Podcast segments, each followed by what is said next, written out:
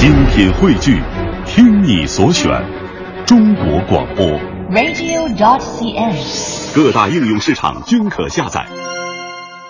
各位听众朋友，大家好，这里是正在播出的来自于中央人民广播电台香港之声数码广播三十二台的《嗨青春》，我是小东。那今天我们节目请到了一位啊，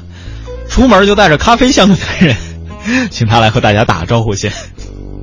听众朋友，大家好，主持人好，我是王玉珏。呃，咖啡香我觉得算不上，因为如果真的是天天拿咖啡洗澡的话，那个价值有点大。嗯，呃，我最近啊是怎么说呢？呃，先来说说王玉珏吧，他应该算是比较具有传奇精神的这样的一位男生。最开始是在学校里边读了好久的书，出来之后呢，成为了一名传媒工作者。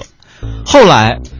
我一直也没闹明白啊，他为什么就突然辞职了，就开始经营自己的咖啡馆。而且他这咖啡馆的创立并不是一蹴而就的，还经过这样一个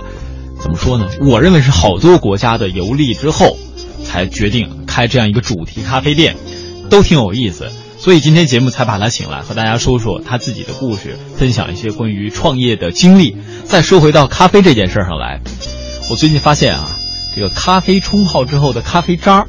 稍微用锅一加热，哎呦，这个香味儿就出来了，一屋都是咖啡香，特别好，是这样吗？呃，是的，其实我在店里有的时候也是这个，如比如说今天店里的客人稍微少一点，咖啡的做的咖啡量稍微少一点，那么就用咖啡渣，呃，放在锅里加一点水，稍微这样一加热，整个屋子里弥漫着一种特别浓重的咖啡香味儿。如果谁进来的话，都会觉得啊，都会不自不自觉的来说啊，好香啊，就就就这种情况。哦，所以就很多咖啡店可能都是用这种方式，让咖啡的味道变得更浓一些。有是有这样的情况。哦，那再说回到你自己的故事吧，你是怎么样成为一个咖啡 boy 的？你最早你学习的专业，我们啊、在这里其实也可以不不避讳大家，他和我应该是校友，都是来自于北京的中国传媒大学。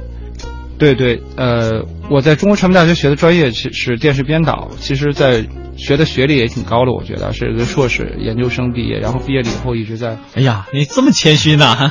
啊，太谦虚了，都不好意思呢。哎，继续继续。哎，一下被我打断，不知道应该怎么我现在不知道说什么了。啊，他那会儿啊是怎么说呢？后来上了中国传媒大学，从本科到研究生，而且呢，在边上学的时候，应该还是边工作，挣的钱呢不少。呃不不能说不少，至少可以满足个人的一些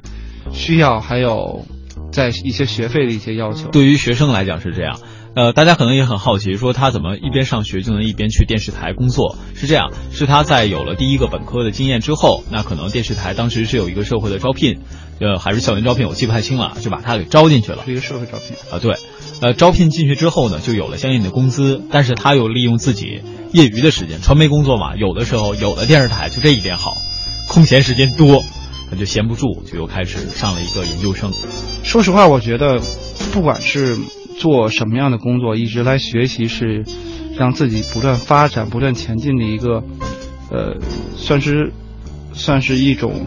自对自己能力的一种培养吧，不能说是动力，对自己能力的培养。然后在这个不逐渐上升、不断上升的过程中，你会觉得你的个人的阅历也好，个人的能力也好，都是不断加强的，就让自己的这种认识的空间的这种呃深度和广度都有一种新的提升。哎，我可以先把问题跳出来吗？在你高考的时候，这和香港可能不太一样，内地的高考那个时候，你为什么会选择到北京来读书？到北京来读书，其实是这么多年的一个，不能说是梦想，因为我的祖籍，我家乡，我爸爸就是北京人，然后我们家是当初是经过一些变动，然后先是到了内蒙，后来又到了山东，这样，然后我们家包括我爸、我我奶奶，然后都希望我回到北京，说是其实这是北京自己的一个根吧，嗯，然后，所以我到了北京来来读书，这个孩儿大了归根。我太坏了，归落叶归根。对，这是孩儿大了归根，你还没老到那个程度哈。呃，不过话又说回来，呃，王玉觉他之前到北京的这个过程可能有点曲折，但是他到了北京之后学的专业，首先先不是新闻，而是和传媒圈儿我觉得跨度可能是有一些大的这样的一个专业。嗯，当时是什么原因又要促使你接触传媒圈？因为你首先是化工大学是吧？对对对，我化工大学但是学的专业叫做多媒体应用。啊，应用啊，多媒体啊，对不起 啊，多媒体多媒体应用，一字之差啊，以后叫我老师。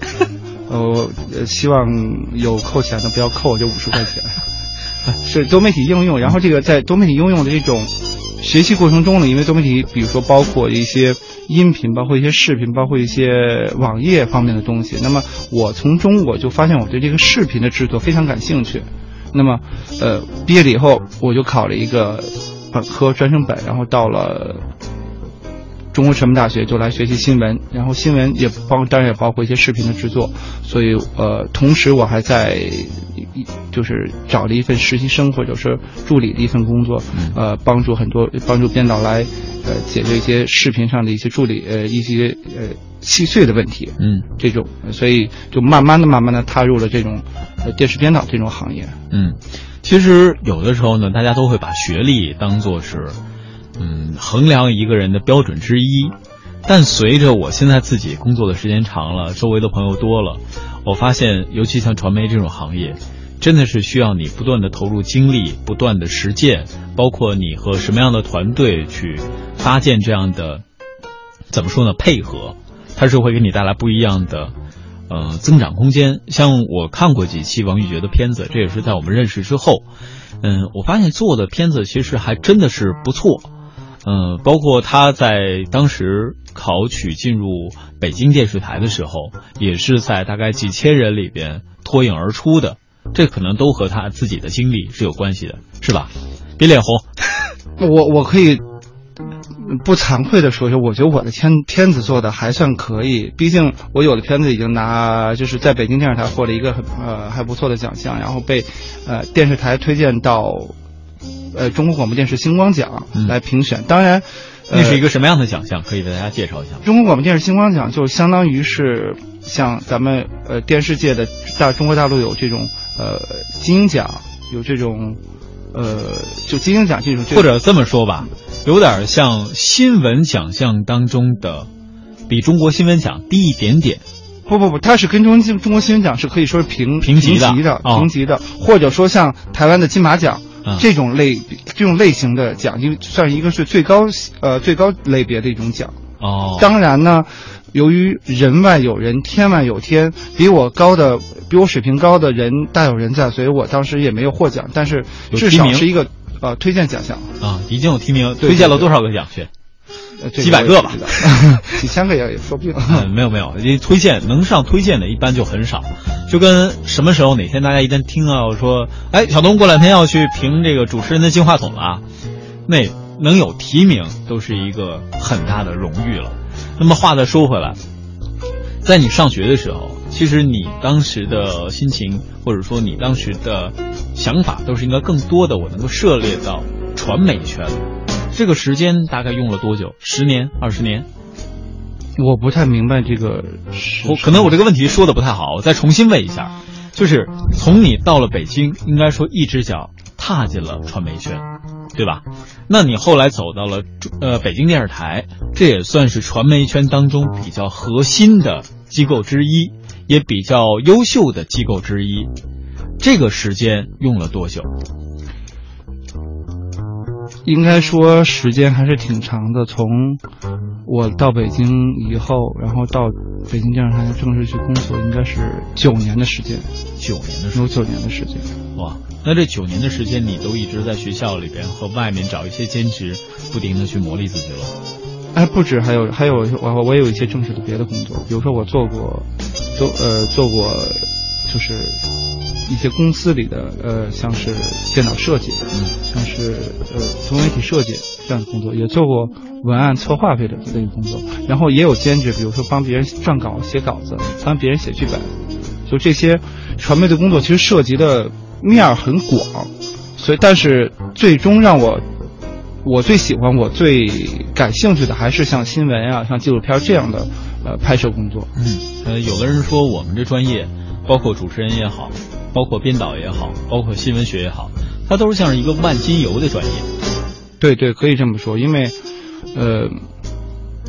你不停的要去采访不同的人、不同的专业、不同背景的人，那么他涉及他所说的这些东西，你经要经过你的个人的理理解以后，然后你才能呃转化成为一些呃普通大众、一些观众、受众们能够呃懂、能够听懂、能够看得懂的画面或者语言，然后让他们来明白呃所要传达这个意思。所以你个人要在这方面涉猎很多，然后才能。把你把对方把这个专家们他们想传表达的意思，然后能呃一种通俗易懂的方式来传达传达给受众。嗯哼，那其实说到了这儿哈，我觉得嗯这个万金油的专业其实有它的优势，这是刚才你说的。同样这样一个专业，它也有它的劣势。当然这个专业不仅仅是指我们主持人新闻学，甚至冒昧的说一句，可能还包括了一些语言，中文、英文。这都是被归类为万金油的专业。你真正学出来之后，你不是很确定，尤其是说，这个有一些专业啊，好像我主持人，如果说我不做主持人岗位的话，我找不到一个特别适合的职业发展。我不知道我还能做些什么，但是我发现我什么都能做。其实，我觉得好多好多。呃，工作种类其实是相通的。你如果说学了像电视编导，或者说学了像新闻主持人这方面的东西，你至少对一个传播这方面有很自己有一有一些独到的，或者说一些深层次的理解。那么，呃，有了这种理解之后呢，你去做一些呃与传播相关的工作，并不仅仅包括于传媒圈，比如说呃，像一些企业会有一些类似于公关的一种岗位。或者说，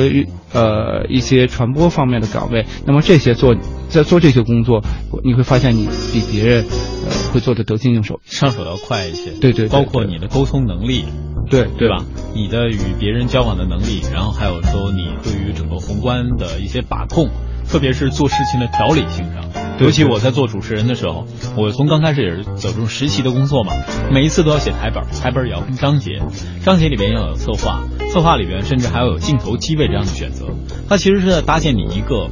宏观的逻辑的思维的架构，然后好像你在做一些事情的时候，你就会更愿意遵从一些逻辑的东西。但是因为你作为主持人，你要面临很多临场发挥的内容。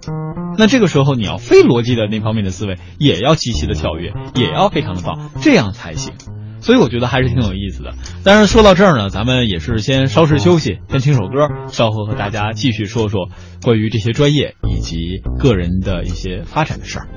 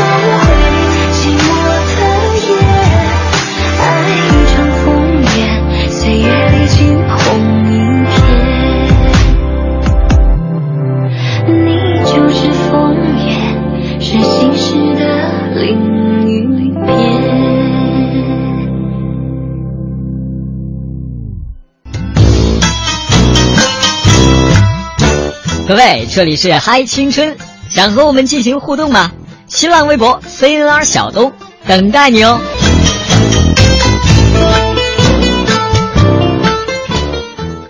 嗨，大家好，我是王玉珏。让童年的梦想照进现实，在这里我们找回共同的记忆。我在烟台等你，支持小东，支持嗨青春。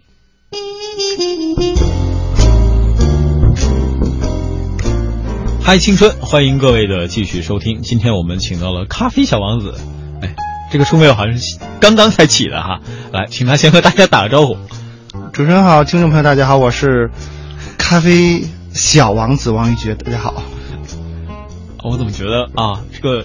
这个这空气顿时凝凝固。没有直播间一下好挤啊，好冷啊。呃，以后可以挂个牌匾嘛？小东赐名咖啡小王子，可以，可以，可以啊。呃，其实说到了今天把王玉杰请来呢，刚才和大家分享了一些他最开始从事传媒行业的故事，那我们也就围绕这个先去表达。那么除了这个之外，也要告诉大家的是，王玉杰他现在正在创业，他有了自己的咖啡馆，而且这咖啡馆的。创办经历还是非常有趣的。那各位呢，可以在我们节目当中呢，去发掘一下关于王玉珏身上的闪光点哈。说到了专业，闪光点还是很多的啊，就是不灵不灵的，有点照人。对对对对，耀眼。哎呀，呃，说回来，说到了刚刚我们说到万金油的这个职业，呃，你后来在北京电视台工作大概多久的时间？北京电视台工作大概，其实从一开始的，如果说是从实习生或者说是助理的岗位工作的话，那大概能会有六七年的时间。这么久啊？会，对，这么久。就如果说正式工作在那独立工作做节目做编导的话，那也有四五年的时间。哦，这么长的时间，那你做节目的类型都是同一个类型吗？涉猎的涉猎的主题可能是不一样，但是主要做的大概还就是像专题片、纪录片这样的东西。这是你自己喜欢的吗？专题片、纪录片挺累的。嗯，是是比较累，但是，呃，如果做出来做成了的话，你会有一种很就是完成一种很大的事儿的成就感。嗯，对，因为这是比如说这这一期片子是你自己来负责，然后你是需要前期的要去策划，要去。呃，采访、编辑、撰稿这些一系列都是你要你一个完你一个人来完成。其实这是一项，我大家可能不知道，这一项我觉得是比较一项比较宏大的或者宏伟或者另外还要一些细碎的工作，它要会它要有很多很多非常细小的细节组组成。那么完成这些工作，你就觉得。啊，我其实我挺伟大的，我能把这么一个片子做出来，三十分钟、几十分钟，然后做出来能在电视里播出，并且，呃，你想想，如果比如说收视率如果达到一或者二的话，那么。就意味着有好几百万，甚至可能是好几千万的人来观看过你的节目，这都不算是说在网上的点击量，网络上的点击量，就是在，呃，电视上可能就好几百万人看你节目。想到这个，就再苦或者再累也，我觉得也值了，挺有成就感的一个事儿。对对对对。那么说到这儿，先插播一下，目前王玉杰所创立的咖啡馆呢，是开在了山东的烟台。如果大家以后到了那边去呢，如果你走过市中心，看到以漫画。或者是卡通动漫为主的一个咖啡店，那你去了提小东，一般是能打折的。提小东就打出去了，这这说真的是吗？我们节目可是在直播，不要闹！大家去了，你一定要盛情款待的啊！好的好的。再再跳跃回我们刚才说的传媒领域，你原来在做片子的时候，就我们说做片子啊，一般是什么样一个流程？流程是这样，就是。呃，比如说一开始你是先要去报选题，就所谓的策划。去报选题是你在，比如说你在网上或者在什么地方，了解到一些，呃，因为我们原来做的做做时间最长的是科技类、科学类的节目，科学类的科普节目。那么你比如说你在网上或者说在一些呃渠道，你知道一些呃一些奇奇闻怪事儿，我们是做这种类型的，知道一些奇闻的怪事儿，然后你会觉得符合你节目的定位，那么你就会把这些节目来。呃，这个这个素材这个来源你会报到，比如说报到选题制片人或者报到主编那里，然后他会来帮你一起来做一些策划。呃，你需要拍些什么东西？你需要向观众传达一些什么样的东西？然后你就可以有这个的话，有了这个叫我们叫脚本或者说叫提纲啊，带着提纲你就可以去拍那个带着摄像两一般是两个人在全国呃全国范围内来拍摄一些呃这些这些题材吧，这这些内容。然后拍摄回来了以后，你是需要对素材进行整理，并且按照你的提纲呃的内容把脚本写出来，就是你最后要呃编辑的内容，呃编辑的算稿子吧嗯，把稿子，然后呃再根据稿子内容，你再把呃节目的整体的我们叫粗编，呃粗略的编辑一下，然后再配音，然后再精编，然后再就可以，如果是领导审查审过了的话，你就可以呃发播出了，就是就可以在电视上看到这期节目了。嗯，我觉得作为一个编辑来讲，最难的可能是策划。策划是很难，但是更难的一个就是，不能说是难，就是很烦的、繁琐的工作，就是你要把很多镜头一个一个从你拍摄可能拍摄了成千上万的镜头里找到那么一个镜头，恰好就要放在这个呃非常恰当的部分，然后让它传达一定的表达一定意思上，然后让观众看着不烦，或者让这个看这个镜头很有意思，这是最难的内容。嗯，那首先我们先来说一说不太难的选题上吧。你刚才说有很多奇怪的事儿，对这都在全国发生的。对对对。但是，你就比如说我做主持人啊，我每次可能会邀请一些有故事的嘉宾来，这个时候我就要前期做一些筛选，什么人适合来，什么人不适合来，什么人可能大家在其他地方都会听到，什么是会属于我们节目的独特的东西，这个首先就要经过一个筛选。那像你们做这种奇闻怪事儿的话，我觉得肯定会有人提供给你们这些新闻线索，但自己找肯定也是占了一大部分吧。对对对，自己找其实主要的渠道现在是互联网时代，互联网是非常发达的，主要的渠道还是经过互联网，有一些比如说某些网站的一些科学频道，或者说一些奇闻怪事儿频道，然后在这里在这些频道里，你会找很可能会找到一些就是呃适合你节目内容或者节目的这种方向的一种一些选题，然后通过呃用这些选题，然后你再再进行一些呃，比如说有的你已经做过了，有的这些点不够大，或者说呃你觉得它太小了，就就就是不适合大规模这种传播这种一一些的一一些选题，然后把这些都抛呃去掉以后，你就可以呃找到你想传播的内容了。嗯，那这个过程怎么能够确保你新闻来源的一个准确性呢？因为比如说像我们做节目哈，尤其像我们今天请到的咖啡小王子，如果他是一个特别大的企业的老板，那可能今天我们就会从另外一个角度去挖掘，对吧？尤其是他这种说创业，谁知道你是不是真的创业？这可能就是一个筛选的过程。呃，这个在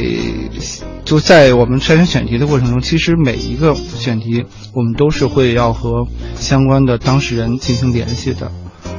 这个联系的过程可能是嗯大家会觉得，我看到一个内容，我怎么能和当当事人联系？其实，在新闻界、传播界有这么一个不成文，可能是一种理论，就是你联系不超过五个人，嗯你一定能联系到你想要的人。比如说，我联系。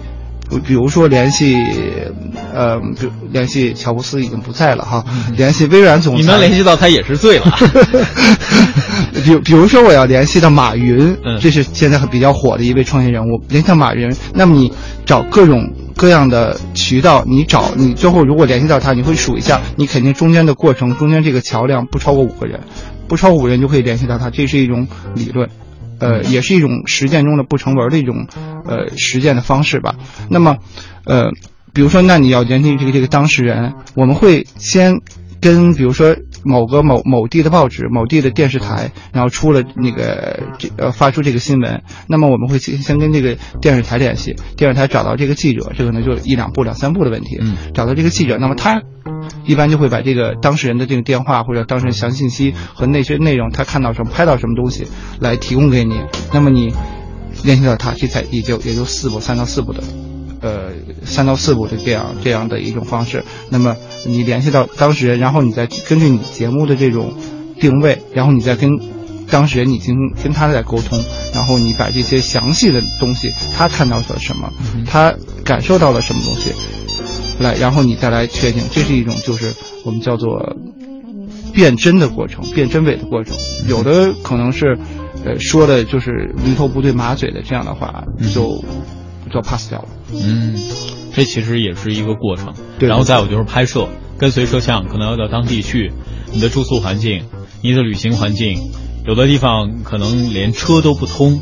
是有还要自己找车，是有这然后呢，山里可能还会有各种各样的危险，都要靠编导一个人去协调，对对对，真的是呃很辛苦的职业。我想说，就是辛辛苦肯定是辛苦。比如说，我有一次去四川省宜宾市，然后是某个村、某个县平山县某个村，去拍摄一个那个当时当时是，呃，有一个村民他们家养了两只，也不是养两只，捡了两只小黑熊。就捡两只小黑熊，熊可能大家觉得狗熊就觉得很很可怕这种动物，但是那个小黑熊非常小啊。嗯，然后好，先说到这儿，我们先进一下歌，半点皮宣之后再和大家继续分享。I was a liar, I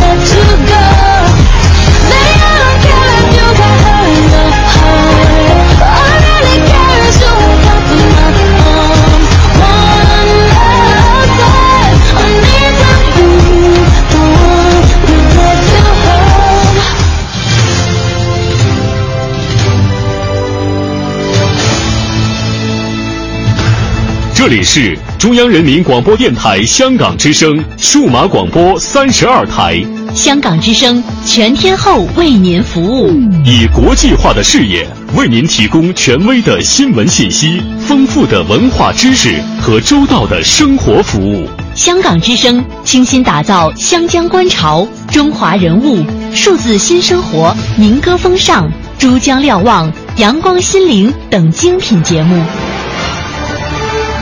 评说新闻中的道理，论述事实中的缘由。香港之声新闻节目纵览全球资讯，平息焦点话题。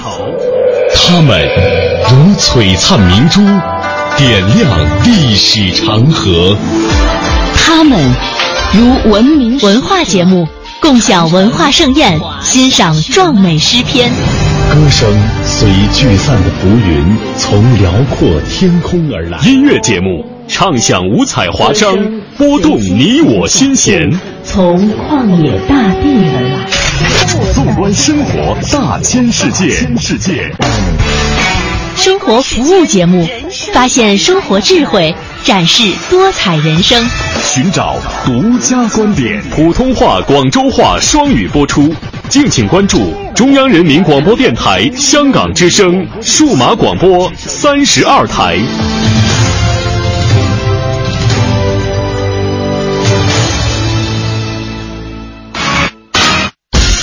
嗨青春的听众朋友们，大家好朋，友们您好，大家好，关注嗨青春，我是黄晓明，我是邓超，我是佟大为。我是秦岚我，是小虫。我是秦海璐。从失败的绝望中寻找到希望。坚持理想，一定会实现希望。我很喜欢这种朋友聊天一样娓娓道来真实。希望你会喜欢我们的节目。嗨，大家好，我是王玉珏。让童年的梦想照进现实，在这里我们找回共同的记忆。我在烟台等你，支持小东，支持嗨青春。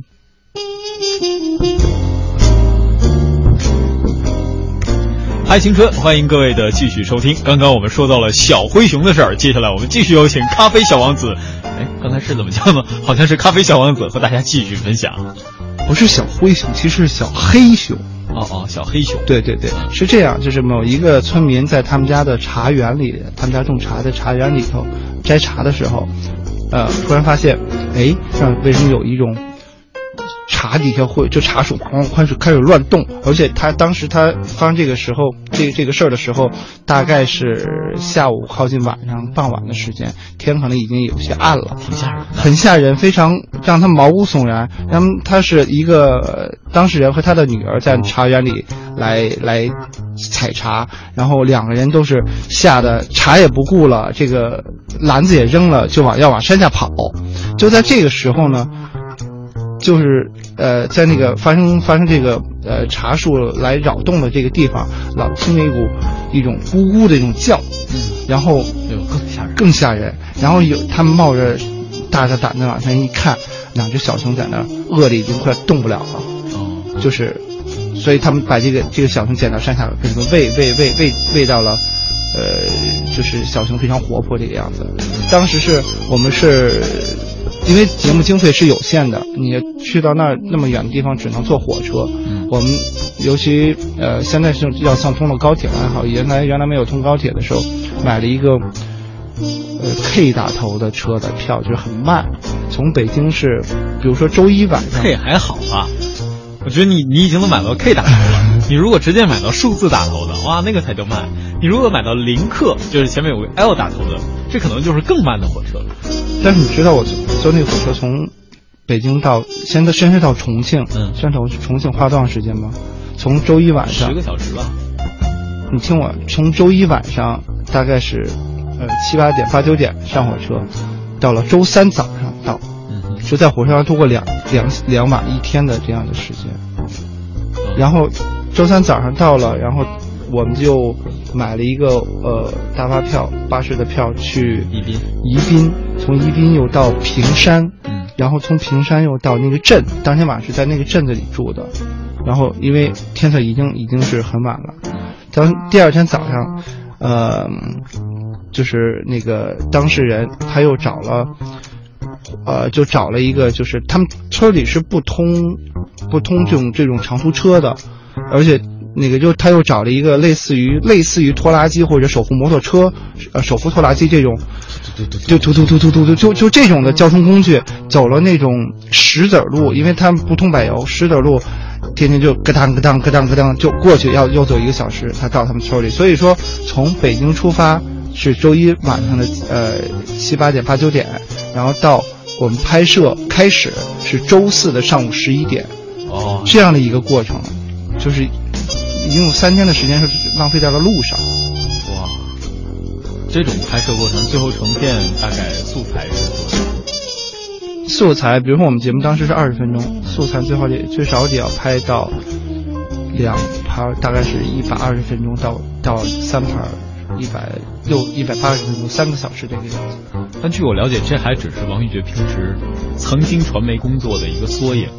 真正如果做起来的时候，像这样的情况还特别多，很多。比如说，嘿，那边有个飞碟，王玉珏可能就啊就过去了。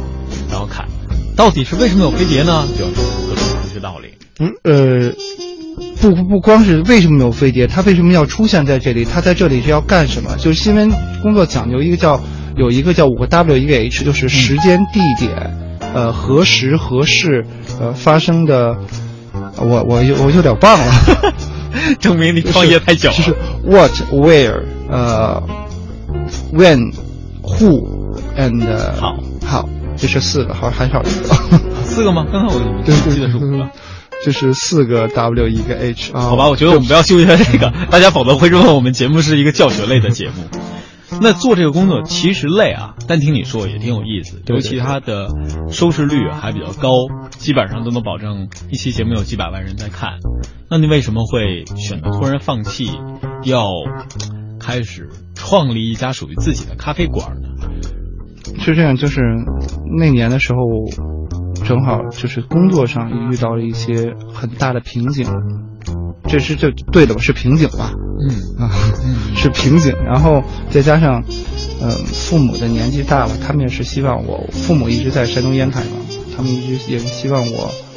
嗯、一直到烟台去陪一陪他们。嗯尤其我妈妈已经退休了，然后我爸爸在今年也已经退休了，我奶奶当时已经是八十。八十七八岁了吧，然后我就啊也就也是想了很久来这件事儿，然后后来我就是把电视台的工作辞了，然后回到了烟台来开了这家咖啡店。你当时辞职的时候，你舍得吗？肯定是舍不得的，因为这边你已经工作了，刚才说已经可能我工作了六七年、七八年的时间，这么长的，包括在北京待了十几年的时间，朋友，朋友一些关系，嗯，一些，说实话，到现在我在山东烟台的朋友不是特别多，我也就是有时候很怀念这儿的一些你们还一关系。年山东山东烟台的朋友们听到王玉群在在山，我觉得山东烟台的朋友们可以去店里找我。随时不忘了给自己做广告。哎，呃，但是但是说回来啊，真的是放弃一段关系，真的是挺难。非常难。嗯，尤其是在北京，可能十多年，你在一个城市，你的生活节奏、生活习惯、你的朋友的圈子、你的各种各样的事情，可能都和这个城市发生了无数的联系。你要打破这种联系，把他们和自己的生活几乎是完全的断绝掉，回到一个虽然也是很熟悉老家，但是所有的关系都要面临着重建的那样的一个时候。对对对，这这种时候应该是人的心情挺难受的，很沮丧，对很沮丧。但就像曾经有朋友问我要不要到香港去一样，我说我也想到大家的中间去和大家一样的生活，但是就好像我现在在北京有了这么多关系，不能割舍不掉。然后包括我的家人，包括各种各样的朋友不舍的东西都会来。对，就是就是，当然会有很多的不舍，但是那句那个词儿叫做舍得，你不舍怎么能得？所以，再有再加上看了一些所谓的心灵鸡汤之类的书，或者说是一些语句吧，然后主要其实还是还是为了父母，让父母更加陪在父母身边。这是选择离开北京，那创业的方式其实也会有很多。你为什么会选择要做咖啡店呢？其实做咖啡店最早是我想要的，就是一种生活的一种状态。其实现在看来，这种生活状态可能自己也达不到，就是，呃，有一些自己的时间，然后能干一些自己喜欢的事。这可能是大家很多人开咖啡店的一个初衷，呃，然后为了这个咖啡店呢，也是我我当时花了好多钱，在北京甚至学习了一个月。这一个月可能很多咖啡店店主听说这是非常少，对我学一个月只是只是学学习一些初级的东西，但后来一些包括开店，包括什么做咖啡一些东西，就要通过自己的慢慢实践来找到自适合自己的方式。哎，但是我我一说到这儿啊，我忽然想到一点，就是前几年跟朋友聊天儿，现在你看开咖啡店有这样想法的人特别多，特别多。但为什么像开个咖啡馆啊，或者开个茶馆啊，是吧？这种人就比较少。比如说我开一个什么小吃店呐、这种人也比较少。你这一提，比如茶馆，总觉得像是一个中年人去做的事儿；一开小吃店，一开什么外卖店，总觉得是一个年轻人该该该干的事儿；开一服装店，就觉得一般是一小姑娘该干的事儿。但是，一说开咖啡馆，往往让人想到都是一种，哎呀，很闲适的生活。午后太阳暖暖的照着，气温不凉不热，来来回回走着一点儿啊，有点调调的，各种各样的形形色色的各种层次的人。你电影看多了吧？哎，对，会有这样的感觉。这电影里的咖啡店都是这样的，我觉得这是咖啡店这样是被电影或者电视剧塑造的一种稍微有点歪曲的形象。我不认为咖啡店应该是这样的，我认为咖啡店应该是一个我喜欢的咖啡店不是说像很多店里幽暗灯光，有一些人在私密的聊天儿。我认我喜欢咖啡店不是这样，我觉得，呃，咖啡店是一种应该是稍微有点明快，不仅有咖啡，咖啡只是我们提供的是一种的饮料饮品饮品，然后我们应该还要提供的是还有很多的是其他的饮品，比如说我要果汁儿一些。呃，奶类的、茶类的这些东西，当然并不是说，并不是说像我们就泡茶，然后很很讲究那种茶海那种形式，就很一些像可能是香港朋友比较喜欢的这种，呃一一些茶饮，和台湾的朋友会有一个茶饮这种形式，然后还有一些呃内地现在也有好多，内地现在这种茶馆越来越多。对，就包括现在我去到香港和到台湾的时候，我会发现真的是一个小茶馆啊，包括在比如我在北京的茶馆，去东北的茶馆，和在广州的茶馆，体现出的完全都是不一样的内涵。文化的，呃，它有不同的文化，所以它应该是属于这个城市的东西，对对对或者说属于这个文化圈的小东西，对对对。可能是这样的感觉。所以这其实咖啡也是一样，其实有的地方咖啡和另外一个咖啡就是不一样，因为每一个每一个地方的人，他喜欢咖啡的类型和喜欢咖啡的人群都是不同的。比如说，在北京，那么经常到咖啡馆来的，尤其是比一些比较大的咖啡馆，一些国际连锁的品牌，嗯那么来来咖啡馆的。呃，来来咖啡馆消费的，或者说来这儿喝咖啡的人，一般都是白领，白领和像比如说我原来在北京，它旁边有一个国际品牌的咖啡馆，我也有时候也会经常去。那么在那儿呢，那咖啡馆店面积不大，大概也就是，呃，大陆算法应该是七十到八十平方米嗯，啊这样的，但是那个店里头是千尺左右。呃，对这个就是香港的算法我不太了解啊，就大概这样的话，呃，里边的人天天是爆满的，尤其到了下午，天天是呃所有的座位都是肯定是空的啊，肯定是没没有空的地方。你要去那儿买东西，只能是打包或者等其他有人来有人呃走了的时候，你才能坐那个座位。你要去了肯定没有座位的，但是它因为是建在一个写字楼的楼下，写字楼的很多是呃工作的像团队他们开。呃，一些团队的会议，可能也会去对对对对，到到那儿，然后就到了咖啡店里，然后我们我们会会做一些方案，然后去做方案的同时，我们去喝咖啡，这是一种工作的一种状态，因为可能一直在楼里头，在一个大的空间里头，呃，工作的时候这 会不会证明那那家公司应该是条件不太好，大家都没有会议室，要到外面来喝咖啡工作？我不这么认为，我觉得那个会议室，你你，因为但你看，你觉得你在开会的时候，你是觉得到会议室开会开会你的心情好，还是你到你的你到一个咖啡店开会心情好？不开会还能领钱的心情最好。这样的几乎是不可能的。嗯，然后像这就是一个白领，那么在烟台呢，大家白领们开会肯定首选是会议室，因为咖啡馆没有那么多，说或者说在写字楼楼下没有那么多。另外一个，嗯，烟台的民众哈，他不是对咖啡的这种呃认知还是稍微偏。不能说偏落后，我们可以用这样的一嗯些一些词汇来形容，我觉得，比如说一线城市，嗯，因为它的人流量，包括它的所谓人才这种见识度的变化，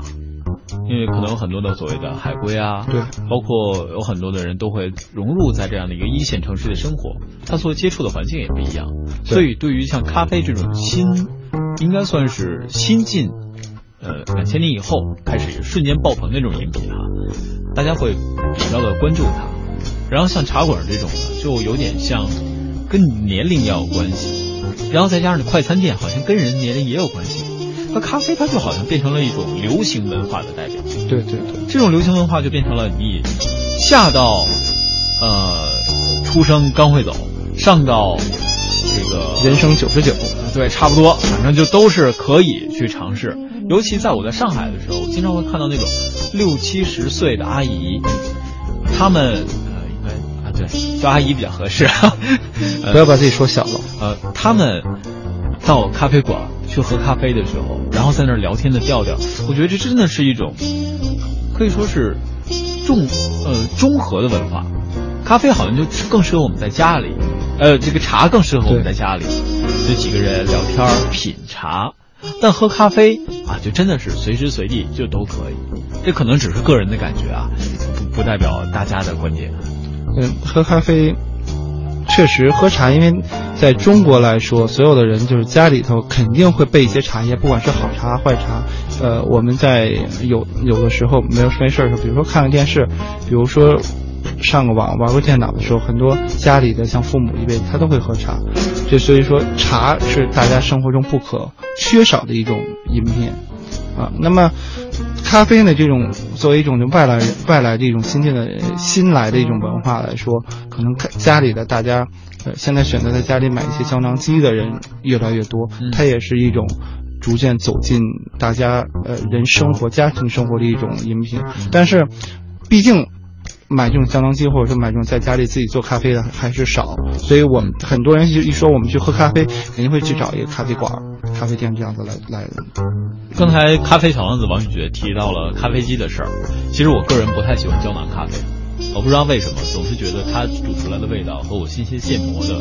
还是会有差，对，是不一样的，对，是不一样的。其实说到这儿呢，看看今天时间应该是聊不太完，我们在下一期节目当中呢，会和大家主要来聊一聊咖啡的事儿。今天请到王宇觉和大家分享了他以前的经历，包括对于咖啡的一些见解，